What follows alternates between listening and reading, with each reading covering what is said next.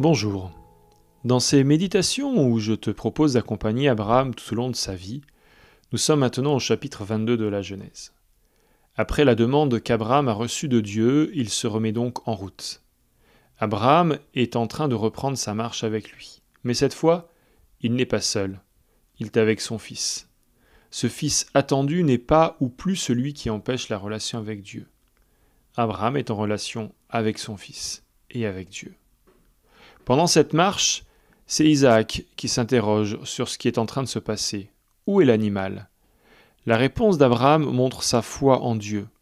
Dieu voit lui-même quel animal il y aura pour l'Holocauste, mon fils. En se remettant en route, Abraham expérimente à nouveau la confiance en Dieu. Cette épreuve qui a pour but de le faire progresser dans sa relation avec Dieu porte déjà des fruits. Abraham laisse entrevoir des certitudes de l'action de Dieu dans le texte. Il dira même aux serviteurs qu'ils reviendront. Mais il se pose aussi peut-être des questions. Peut-être a-t-il des doutes. Ce sont les doutes qui font progresser notre foi.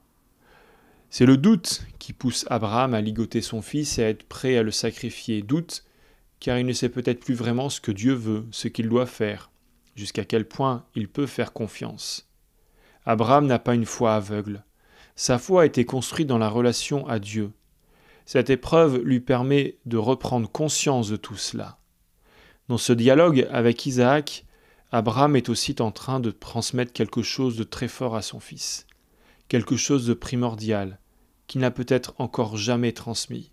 C'est la foi en Dieu, un élément indispensable pour vivre les promesses de Dieu.